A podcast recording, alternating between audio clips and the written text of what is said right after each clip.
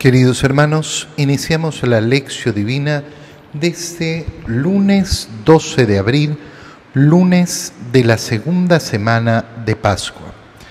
Por la señal de la Santa Cruz de nuestros enemigos, líbranos Señor Dios nuestro, en el nombre del Padre y del Hijo y del Espíritu Santo. Amén. Señor mío y Dios mío, creo firmemente que estás aquí, que me ves, que me oyes, te adoro con profunda reverencia, te pido perdón de mis pecados y gracia para hacer con fruto este tiempo de lección divina. Madre mía Inmaculada, San José, mi Padre y Señor, Ángel de mi guarda, interceded por mí. Continuando con la lectura del libro de los Hechos de los Apóstoles, leemos el capítulo cuarto versículos 23 al 31. En aquellos días, tan pronto como Pedro y Juan quedaron en libertad, volvieron a donde estaban sus compañeros y les contaron lo que les habían dicho los sumos sacerdotes y los ancianos. Al oír esto, todos juntos clamaron a Dios diciendo, Señor, tú has creado el cielo y la tierra, el mar y todo cuanto contiene, por medio del Espíritu Santo y por boca de tu siervo David, nuestro Padre, dijiste, ¿por qué se amotinan las naciones y los pueblos hacen planes torpes? Se, sublevan, se sublevaron los reyes de la tierra y los príncipes se aliaron contra el Señor y contra su Mesías.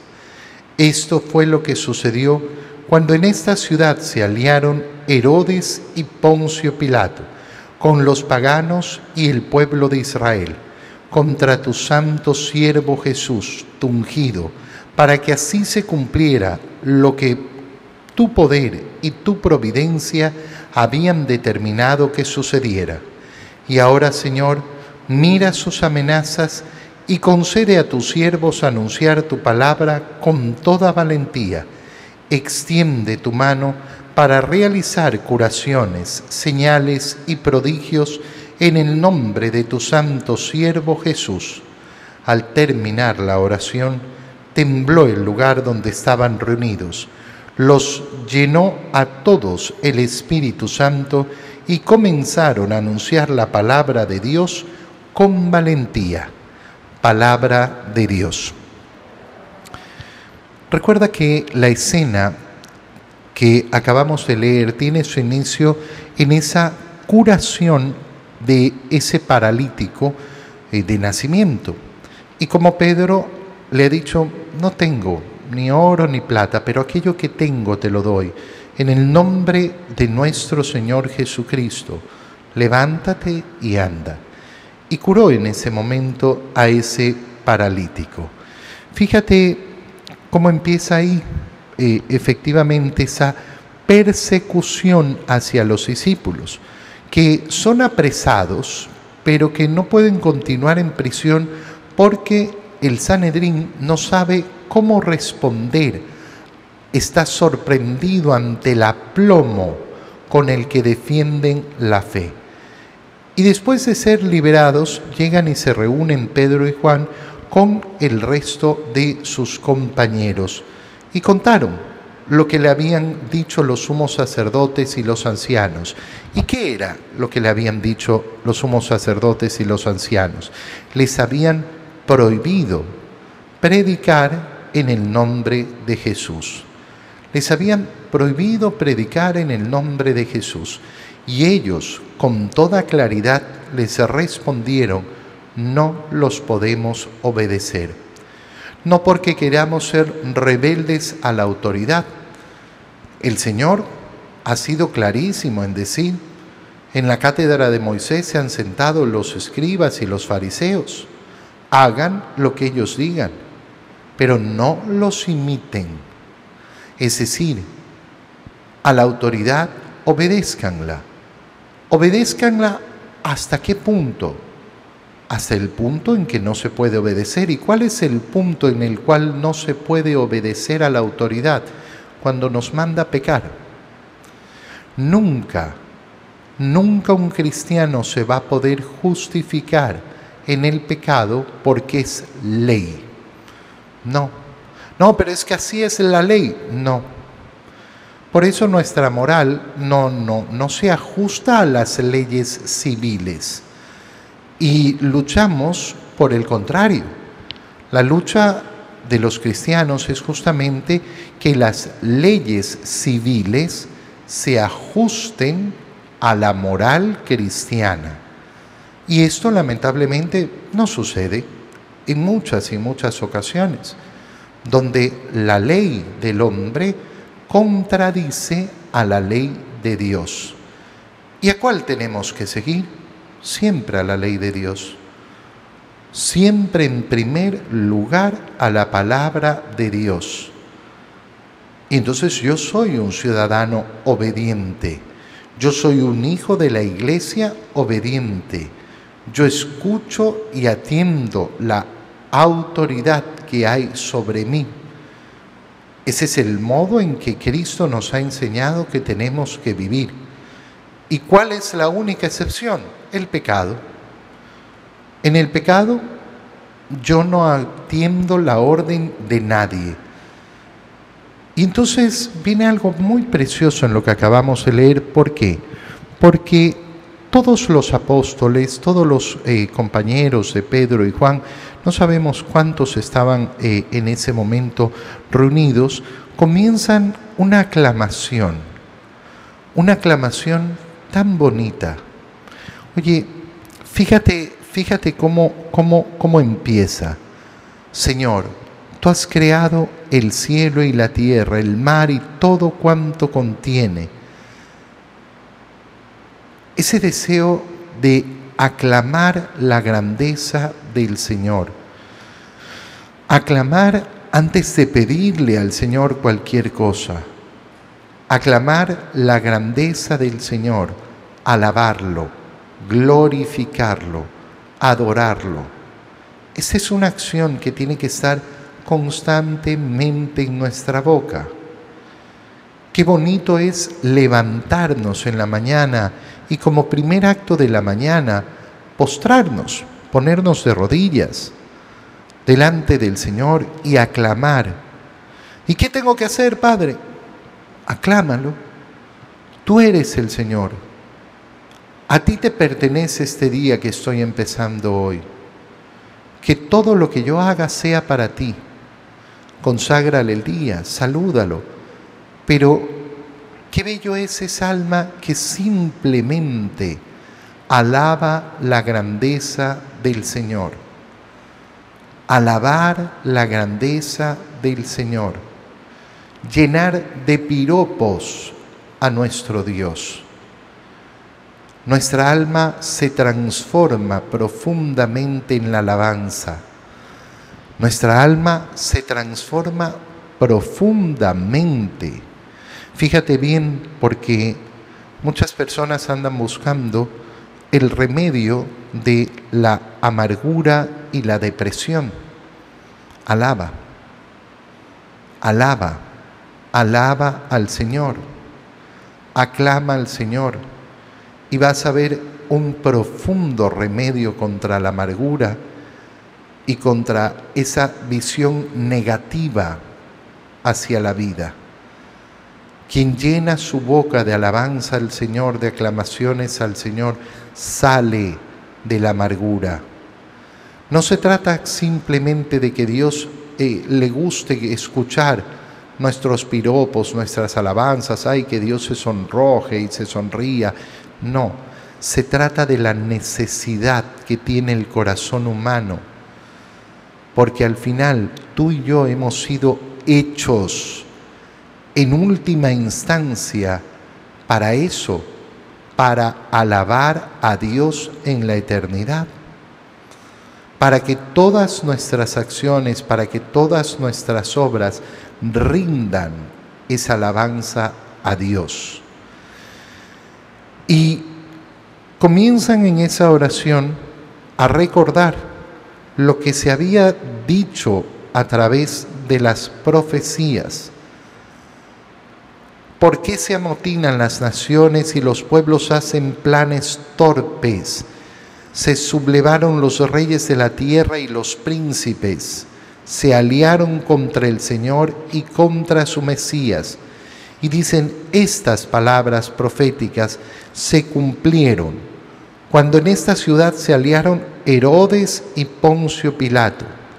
Es tan interesante ver cómo la escritura nos señala que ese Herodes y ese Poncio Pilato, desde el día de la crucifixión, empezaron a ser amigos, se aliaron, se aliaron los paganos además con el Sanedrín.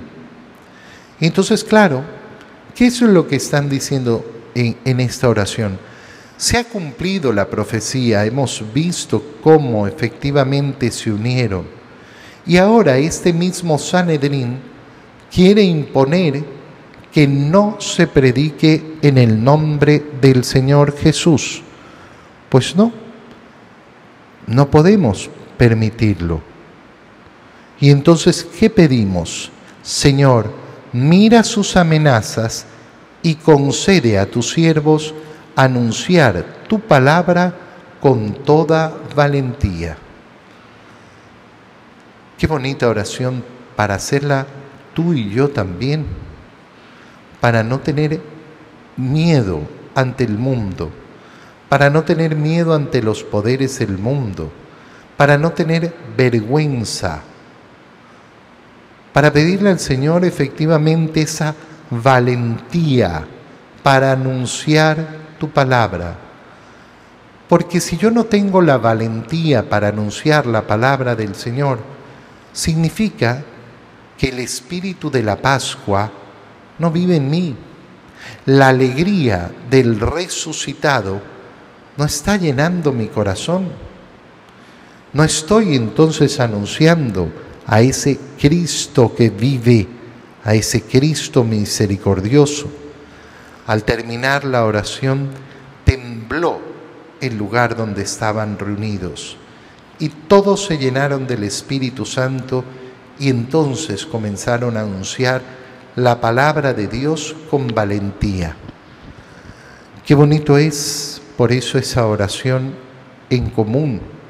Por eso son tan importantes y tan, eh, tan fuertes esos grupos de oración. Por eso aquellas personas que creen que pueden vivir un cristianismo individualista, se equivocan y se equivocan radicalmente. El cristianismo no está hecho para estar eh, siendo vivido en un individualismo extremo donde, eh, no, no, yo, a mí no me gusta rezar con otros, a mí no, yo, yo por mi cuenta, por mi cuenta, por mi cuenta. Mira hermano, entonces nunca entenderás la grandeza de la acción del Espíritu Santo, porque esa fortaleza de la acción del Espíritu Santo se da justamente cuando dejamos ese individualismo y nos hacemos cuerpo de Cristo junto con nuestros hermanos. En el Evangelio, leemos el Evangelio de San Juan, capítulo 3, versículos 1 al 8. Entramos en este capítulo 3 del Evangelio de San Juan, que es un capítulo muy, muy, muy bonito, porque es un capítulo dedicado a la profundización de la doctrina del bautizo, a través de una conversación de Jesús con un personaje que aparece muy poco en el Evangelio, pero aparece en momentos claves, Nicodemo. Había un fariseo llamado, perdón, leemos el capítulo 3, versículos 1 al 8. Había un fariseo llamado Nicodemo, hombre principal entre los judíos, que fue de noche a ver a Jesús y le dijo, Maestro, sabemos que has venido de parte de Dios como maestro, porque nadie puede hacer los signos que tú haces si Dios no está con él. Jesús le contestó, yo te aseguro que quien no renace de lo alto no puede ver el reino de Dios. Nicodemo le preguntó, ¿cómo puede nacer un hombre siendo ya viejo? ¿Acaso puede por segunda vez entrar en el vientre de su madre y volver a nacer? Le respondió Jesús, yo te aseguro, el que no nace del agua y del espíritu no puede entrar en el reino de Dios. Lo que nace de la carne es carne, lo que nace del espíritu es espíritu. No te extrañes de que te haya dicho, tienen que renacer de lo alto.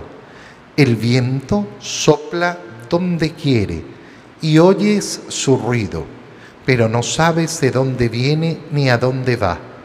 Así pasa con quien ha nacido del Espíritu. Palabra del Señor. En esta escena eh, es una de las lecturas que comúnmente se utiliza para la celebración del bautizo. Y claro, con una claridad tremenda. ¿Por qué? Porque ¿de qué estamos hablando? ¿De qué le comienza a hablar el Señor a Nicodemo? Del bautizo. Del bautizo. Por eso es tan importante eh, tener mucho cuidado cuando uno se pone a leer la escritura y simplemente se hace la pregunta de, ay, ¿y, qué, me dice a mí? ¿Qué me dice a mí? ¿Qué me dice a mí no es la primera pregunta que se tiene que hacer en la lectura, sino qué dice la escritura. ¿De qué está hablando el Señor? Está hablando del bautizo. Si no, claro, una persona puede, ay, a mí me habla del viento que me sopla en la cara cuando corro y escucho música y me siento feliz. Ya, qué, bonita tu reflexión, pero ¿eso no te va a dar ningún provecho en la lectura de la palabra de Dios? Nunca, nunca partimos de eh, el foro íntimo personal mío, lo que a mí me ha dicho el Señor en este momento.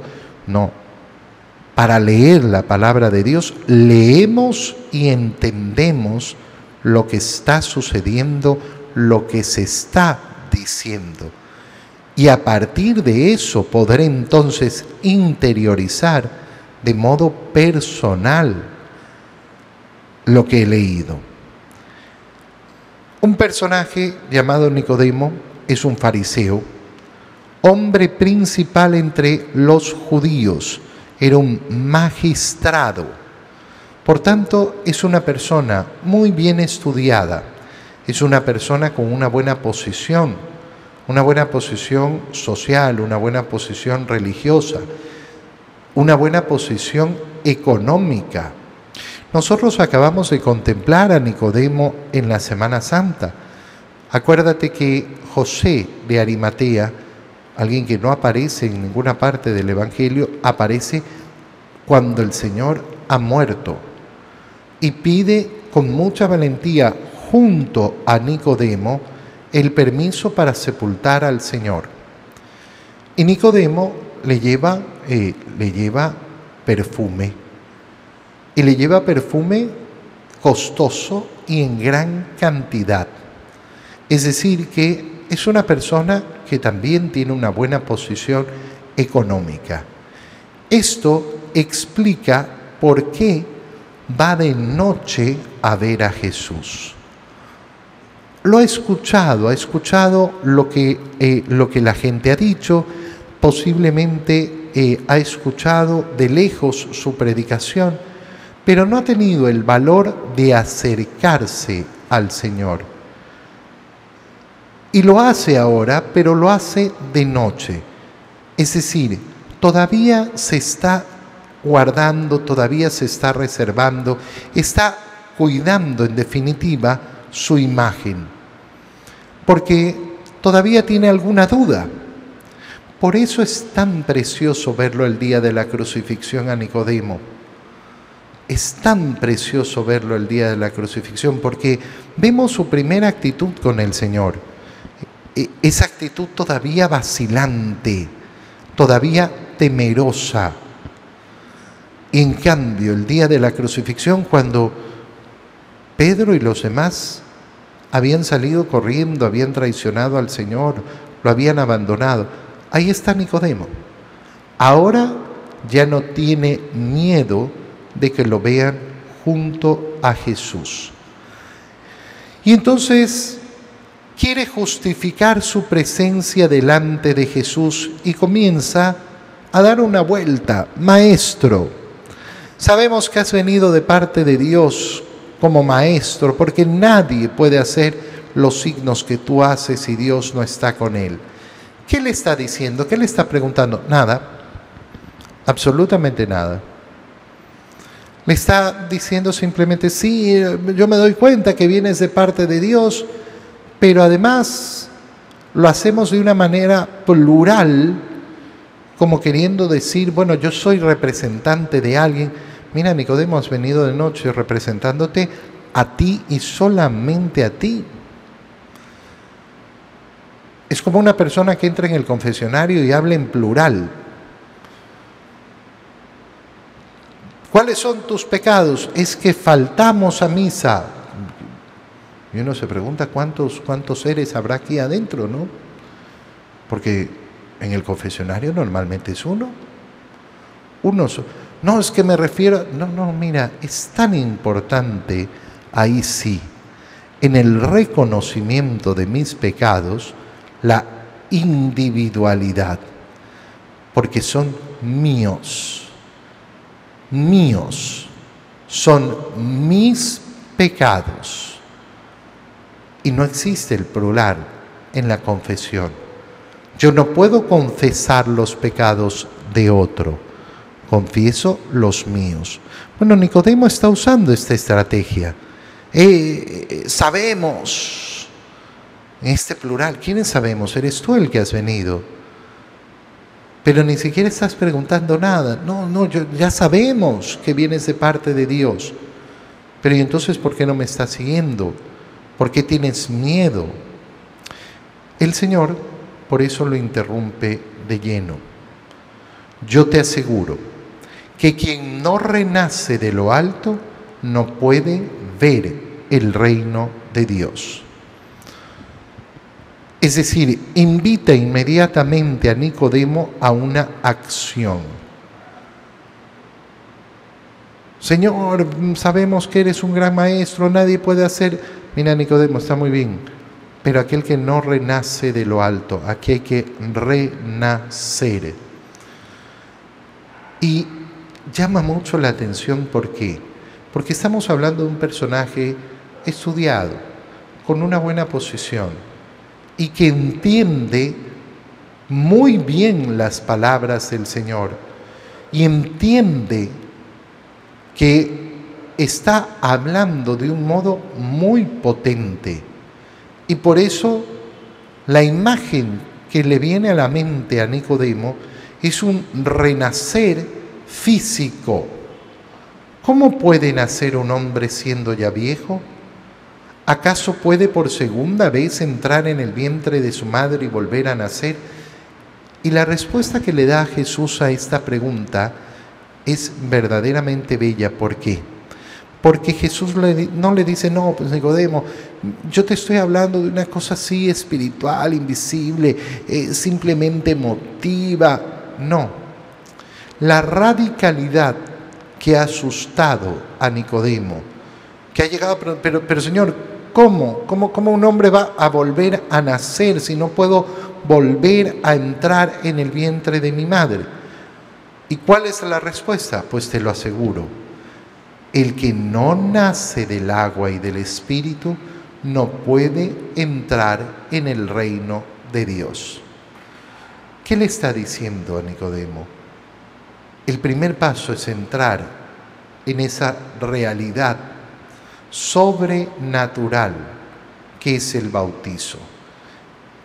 ¿Y qué es el bautismo?